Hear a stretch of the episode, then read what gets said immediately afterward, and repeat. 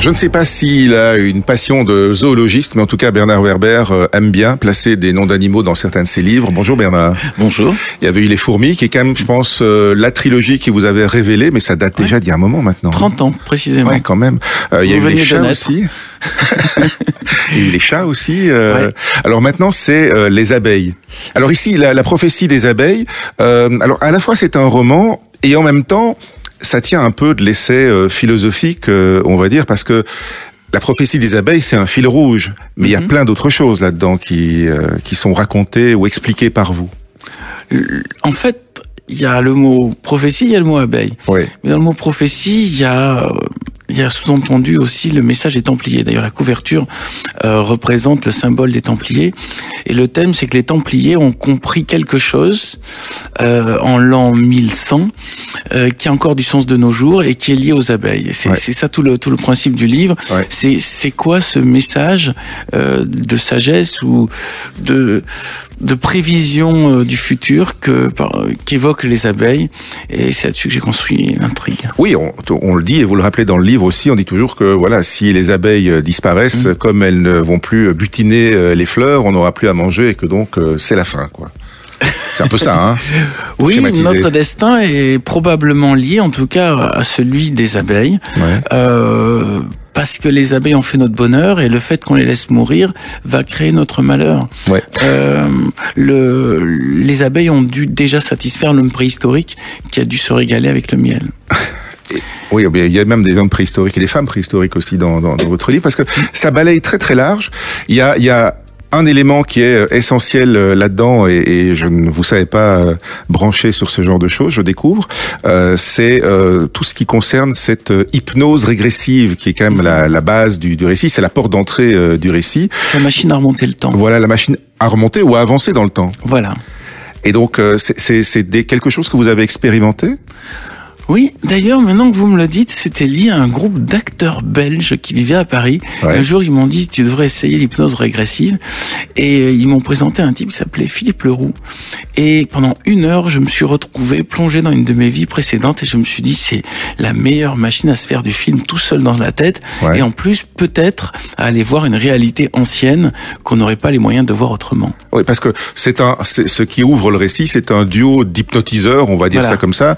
Alors, on peut, euh, on peut les considérer comme on veut, des charlatans, etc. Toujours est-il que, en tout cas, sur certaines personnes, visiblement, ça marche et que ça va leur permettre de, de mettre le pied dans une histoire qui est, euh, qui, c'est un puissant fond, quoi. Ce ne sont pas des charlatans, ce sont des, des gens qui utilisent une technique euh, qui marche sur certaines personnes et qui ne marche pas sur d'autres. Mais euh, dans le métier d'hypnotiseur, c'est vrai, il y a de tout, comme dans le métier de médecin, il y a des bons, il y a des pas bons, et il y en a qui sont juste intéressés par le gain et d'autres qui sont réellement sincères. Mais là, mon héros, euh, René Toledano, est sincère et il utilise cette machine parce qu'il veut savoir qu'est-ce qui s'est passé euh, dans ses vies antérieures et, et il veut aussi explorer la vérité de l'histoire, pas seulement celle qui est dite dans les livres. Oui, il y a lui, il y a euh, son vieux professeur d'université qui va un peu lui sauver la mise parce que son spectacle a dégénéré et, et il est un peu mal en point, on va dire. Euh, il y a, il y a d'autres personnages là tout autour et on va remonter, on va remonter aux croisades.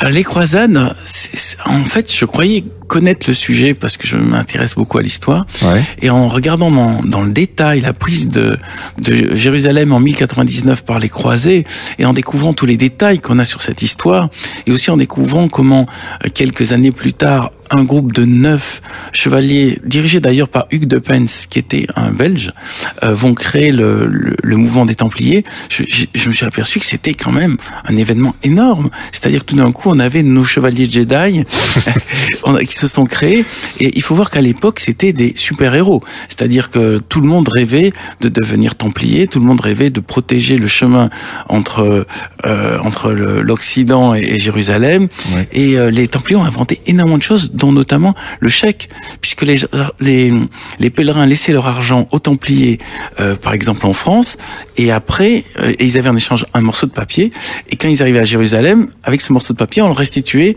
la somme, et donc ça faisait que Les traveler check, quoi. le traveler check. Ils ont inventé le traveler check, mais ils ont inventé aussi de l'architecture, de, de la, chimie, de l'alchimie, de, de toutes sortes de technologies. Et leur leur destruction en 1307 est une catastrophe. Et c'est ce drame de la destruction des Templiers que je lis au drame de la destruction des abeilles. Et je dis que les deux sont en train de euh, d'essayer de nous sauver et nous sommes en train de les abandonner. Donc il y a quelque chose à arranger. il y a une quête, hein, euh, la quête de savoir comment en fait on va pouvoir éviter euh, notre propre extinction. C'est le Graal en fait. Oui, le, on a souvent associé les, Templiers au Graal.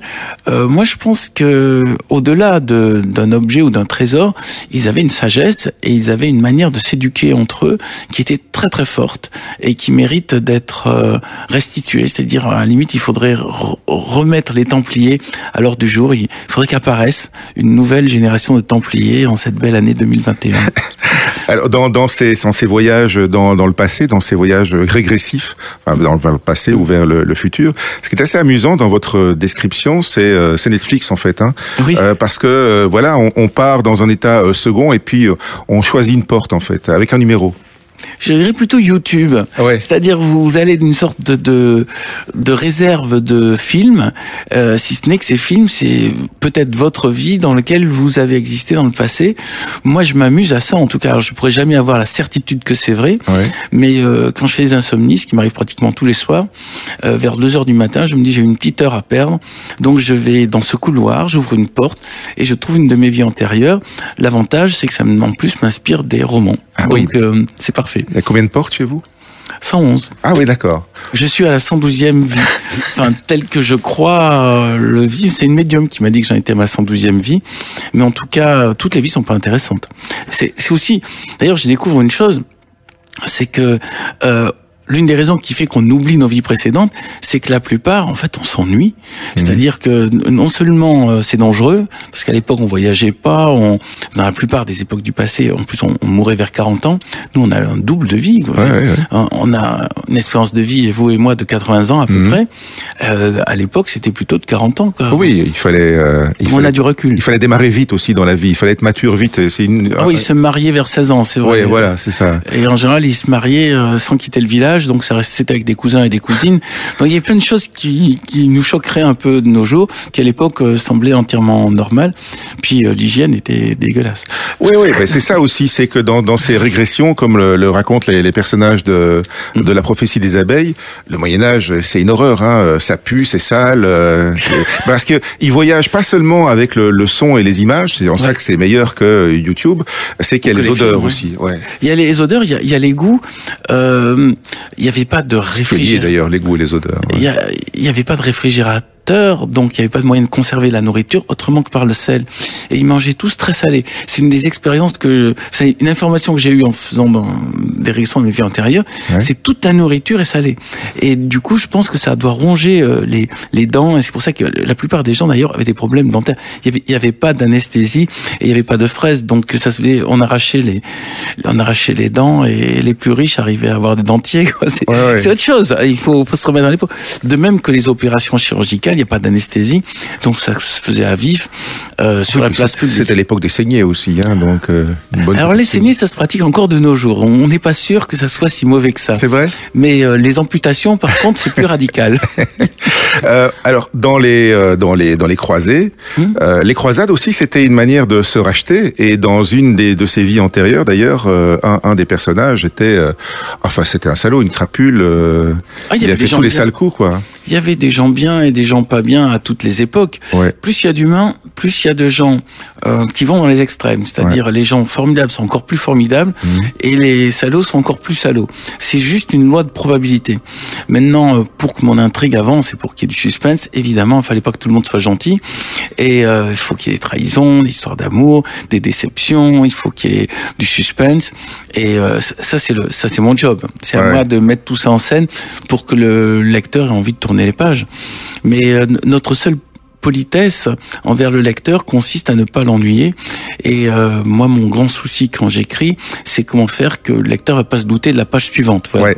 au-delà de l'intrigue. Et vous, vous, quoi Ça veut dire que vous écrivez à l'envers, vous commencez par la fin, comme certains? Ah, alors, c'est pas que j'écris à l'envers, c'est que je prévois une fin, et ma fin, je la prévois en utilisant les tours de magie. C'est-à-dire que mon idée, c'est euh, exactement comme un tour de magie, créer une diversion, plusieurs diversions qui vont faire qu'on ne voit pas se douter de la révélation finale. Ouais. Et euh, il faut que la révélation finale, il y ait un effet waouh. Si il n'y a pas l'effet waouh, je considère que j'ai pas fait mon boulot. Et quand je lis un, un roman, je me dis bon, maintenant j'attends l'effet waouh. Est-ce que ça va fonctionner? Donc si vous l'attendez chez les autres, fatalement, euh, il faut qu'il soit là chez vous euh, aussi. C'est le minimum. Ouais, du coup, du coup, ça veut dire que vous, vous les relisez souvent, beaucoup les livres avant de les publier. Vous repassez une fois, deux fois, trois fois C'est pas seulement que je les relis et que je repasse, comme vous dites, c'est que je les réécris entièrement à zéro sans les relire. Euh, donc là, celui-là, la Et prophétie. puis vous les comparez? Non. Non. La prophétie des abeilles, je l'ai écrit 12 fois entièrement de- Ah du début à la fin sans relire avec des intrigues différentes. Je les non chaque fois je déduis un peu mieux comment ça pourrait être encore plus impressionnant et euh, ça se ressemble un peu à la technique du mastermind. Vous savez, vous testez une formule, regardez si elle marche, elle marche pas. Mastermind, c'était avec les, les, Les poils- petits les clous, de là. couleur, là. Ouais, de couleur. Ouais. Et après, il y a quelqu'un qui vous, de l'extérieur qui vous dit bon, t'as les bonnes couleurs, mais c'est pas au bon endroit. Ouais. Ou t'as les bons endroits, mais c'est pas les bonnes couleurs. Et euh, au début, je pense que mes premières versions sont très mauvaises, mais rien que par le fait que je refais tout à zéro, ça, ça ne peut que s'améliorer. D'accord, mais sans même retourner, retourner voir pour Non. après comparer, pour se dire, ah bah, finalement, je prends la version 3, tiens. Non, par contre, je le donne à lire à des amis, à ce que j'appelle les bêta lecteurs. Ouais. Et euh, des fois, ils me disent quoi T'as sorti cette version-là, mais l'autre, elle était bien mieux. Et puis, te- ce début était extraordinaire. Et là, t'as tout laissé tomber. Donc, euh, moi, je réponds toujours choisir, c'est renoncer. Donc, euh, dès le moment où je, je- modifie quelque chose, en effet, il y a peut-être des versions anciennes qui étaient meilleures. Mais il faudrait presque que dans le futur, il y ait des étudiants en littérature qui voient toutes mes versions, et qui Oui. me disent bon ben Un objet de thèse. voilà. Pourquoi il, pourquoi il a laissé tomber ça et pourquoi il a fait Ouais. ça? Après, il y a un moment. euh, Ou un jeu, un jeu vidéo avec des fins alternatives. Voilà. Non, mais là, c'est plus des fins alternatives, c'est des débuts aussi Oui, histoires alternatives. Ouais, c'est, c'est-à-dire, je réécris. Il y, en a une, par exemple, une de mes versions pour des abeilles qui se passe entièrement aux États-Unis, mais c'est pas celle-là. Mais euh, il y en a une aussi où les, les héros voyagent en, en Australie. Il y, a, y en a une euh, où il y a des personnages qui n'existent plus dans les anciennes versions. C'est vraiment, je, tourne 12 films pour en avoir un. Mais comment vous faites pour euh, écrire autant de versions différentes de la même histoire en sortant un livre par an, grosso modo, parce que ça veut dire quand même que euh, il faut, il faut, entre guillemets, il faut les sortir, hein, les, les versions. Alors j'écris tous les matins de 8h à midi et demi, sauf ce matin puisque je suis avec vous à la radio. Euh, et je fais 10 pages par jour. C'est un marathon, c'est-à-dire c'est une habitude. Je fais ça depuis l'âge de 16 ans. Ouais. Et euh, j'étais journaliste euh, localier et j'arrivais déjà à battre mes 4 pages de journal, ce qui correspond à 20 feuillets par jour. Donc 20 feuillets par jour, c'est- le meilleur exercice pour énorme. écrire. Oui, mais en même temps, au bout d'un moment, c'est comme un muscle. Plus vous l'utilisez, plus vous savez l'utiliser. Je sais pas, vous, faites du jogging? Euh, non, malheureusement, non. Je devrais, mais non. quand on fait du jogging, on s'aperçoit que plus on court, plus ça devient facile de courir. Ouais. Ben, pour écrire, c'est pareil. Plus vous écrivez, plus ça devient facile d'écrire. Et au bout d'un moment, on n'y pense même plus. On est que dans la joie de, de, de s'amuser avec son intrigue. Quand vous n'écrivez pas, alors euh, vous lisez ou vous regardez des séries, Alors, des films, Chaque ou fois que je vous, lis, je- ou vous, vous étudiez des sciences, des, des... chaque fois que je lis, je me dis, je ferais mieux d'écrire. Alors, je, j'ai- j'ai- euh, je lis de moins en moins. Ouais, Et quand je lis un livre, ce que j'attends, c'est d'être surpris, euh, le fameux effet waouh. ouais. Donc je, je c'est quand les gens me disent ah non, tu vas voir il y a une fin extraordinaire. Non, ok, là je vais lire. Mais quand je lis, je lis un livre par mois, pas plus. Mais il faut vous documenter aussi pour écrire parce que c'est très Oui. documenté ce que vous écrivez. Donc ça veut dire que euh, alors il y a, y a un rapport à l'histoire, il y a un rapport à la science, il y a la, de la philosophie là-dedans. Donc tout ça il faut euh, faut emmagasiner quoi. Alors justement pour que euh, les infos qu'il y a dans mes livres soient un peu originales, je ne les prends pas sur internet et je ne les prends pas dans les livres. Ouais. Je les prends en discutant avec des spécialistes. Donc c'est une communication orale. À première source quoi. Voilà, et ça c'est l'héritage de mon métier de journaliste aussi. Je me suis habitué à interviewer l'expert pour aller euh, avoir l'info euh, fraîche, vivante. Pas, euh, pas le truc. Je considère que dès le moment où c'est dans un livre, c'est bloqué. C'est-à-dire c'est déjà dépassé. C'est c'est pas un produit frais, c'est une Ouais. sorte de surgelé quoi. Et c'est l'avantage du roman par rapport au, au- à l'article de, de journalisme, c'est que nous on a du recul, donc on peut comprendre a fortiori du recul sur l'an 1100 Oui, oui. après Jésus-Christ. Enfin, du recul et en même temps, il, il- ça, ça manque aussi de, de, de, de traces euh, écrites ou de vraies preuves. Donc, euh, Ah, il y a une part d'intuition aussi là-dedans. Sur les Templiers, il y a beaucoup de littérature écrite à l'époque, d'abord parce qu'eux-mêmes écrivaient sur eux-mêmes, mais aussi il y a le procès des Templiers dans lequel on a la description de leur rituel, mais et il y a aussi les moines qui écrivaient beaucoup de choses sur, par exemple, les batailles, sur le nom des chevaliers, sur la gouvernance des, des différents États de la région. Donc, mine de rien, euh, vous savez, si on appelle ça préhistoire, c'est avant qu'il y ait des écrits. L'histoire, ça démarre des moments où il y a, on a, il a commencé à apparaître des, des gens qui écrivent ce qui s'est passé. Et là, sur les croisades, on a beaucoup de textes. Aussi parce que c'est ce qui fascinait l'époque. C'est-à-dire toute l'Europe était dans qu'est-ce qui se passe à Jérusalem. Et il y avait des récits, des légendes, des, des récits de combat. C'était le soap de l'époque. Ouais, c'était le soap de l'époque. Oui. Ouais. Et puis, euh, euh, il y avait les royaumes latins, c'est-à-dire qu'il y avait des rois chrétiens à Jérusalem qui accomplissaient des choses. Avait, tout était nouveau là-bas. C'était le Far West, c'était Jérusalem à l'époque. Ouais, avant d'être l'Amérique. Ouais, à l'est. Donc, euh, voilà. ouais. avec évidemment le, le poids des, euh, des religions. Alors, en 1100, on est déjà euh, sur, sur une ville qui, qui accueille trois religions. C'est ouais. Le judaïsme, ce sont les Turcs qui, qui ont pris le contrôle de la ville, et puis les, les chrétiens qui essayent de revenir au Saint-Sépulcre. Donc, c'est ça. Hein, C'était voilà. se rouvrir une porte, quoi ben, Israël se trouve à la frontière entre l'Afrique, l'Asie et l'Occident. Ouais. À partir de là, ça explique aussi qu'il y a autant de tensions sur ce fusible-là. Mais en tout cas, c'est là où sont apparues euh, non seulement toutes les religions, mais aussi euh, toutes les technologies. Le, la métallurgie est apparue là, l'agriculture est apparue là, et même les premières ruches d'abeilles sont apparues, ont été découvertes en Israël. Donc c'est comme une sorte de nœud tellurique. Comment Oui, du lait et du miel, tel ouais. que c'est décrit pour Moïse. Ouais. Euh, mais euh, il se passe des choses magiques là-bas et, et euh, c'est pour ça que quand, dès le moment où, où j'utilisais Israël comme lieu de d'intrigue, déjà le l'endroit euh, crée une sorte de suspense et de merveilleux et de magique. Vous êtes allé sur place? Oui. Oui. Donc c'est quelque chose que vous avez ressenti sur place, quoi. Oh bah, dès qu'on débarque de l'avion, on sent qu'il se passe, il se passe quelque chose d'extraordinaire. C'est, c'est quelque chose que je souhaite à tous vos auditeurs, c'est faire une fois l'expérience d'aller en Israël et de, et de, sentir sur place ce qui se passe et non pas de regarder juste les documentaires ou de, de lire les articles. De toute manière, moi en tant que de se dire que sur ces, sur ces pavés, oui, j'aime bien aller choses il y a 2000 ans, quoi. Ah oui, même puis, plus encore c'est pas un hasard si euh, le christianisme est, né là. Enfin, une fois qu'on est là-bas, ça devient une évidence. Ouais. Vous savez déjà ce que vous allez euh, faire pour euh, pour la suite après les abeilles. Ce sera quoi alors? Alors, j'écris souvent deux livres et il euh, y en a un qui c'est comme, comme, si j'avais des jumeaux et il y en a un qui tout d'un coup prend le pas sur l'autre. Ouais. Donc là, j'écris actuellement deux livres et j'attends de voir celui qui va prendre le pas sur l'autre. Et après, pour ce qui est de la prophétie des abeilles, je vais voir en fonction de des réactions des lecteurs si on me réclame la suite pas l'éditeur, hein, mes lecteurs. Ouais. Euh, si on me réclame la suite, j'écrirai la suite. Mais en tout cas, l'histoire, quelque chose qui me fascine. Donc, dans la boîte de Pandore, je parle de l'Antiquité, là, je parle du Moyen Âge. Ouais. En effet, je pourrais encore aller plus loin. En tout cas, euh, moi, ça m'amuse d'écrire ce genre de livre. Après, Ouais. si ça amuse les lecteurs, tant mieux. Ah, Avec les lecteurs, c'est ceux que vous rencontrez quand vous faites euh, des séances de dédicaces ou bien euh, sur Internet aussi, via les, les réseaux sociaux, etc. Chaque fois que j'ai l'occasion d'aller faire un salon du livre, d'aller faire une dédicace, euh, d'aller parler à la radio, Ouais. Je bouge parce que je crois pas qu'un auteur doit rester dans sa tour d'ivoire immobile à penser le monde.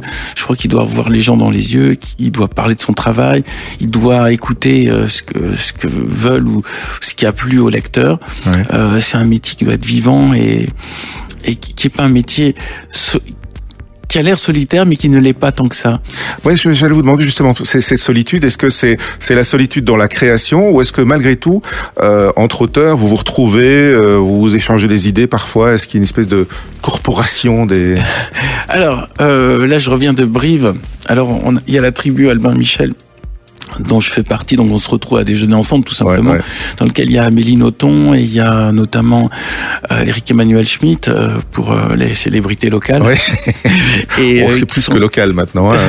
non mais qui sont qui sont des gens charmants avec qui j'aime bien toujours me retrouver et puis sinon après il y a c'est vrai qu'il y a des tribus liées souvent à l'éditeur il y a la tribu Gallimard il y a la tribu. Albin il y a la tribu Flammarion la tribu Lattès et, et, et justement à Brive arrive, on voit les groupes qui, qui mangent, ensemble, on voit que les, groupes sont différents. C'est assez amusant. Ouais. Euh, par moment, j'ai vu qu'on vous classait, euh, dans, dans, en tout cas, dans, dans, dans la science-fiction.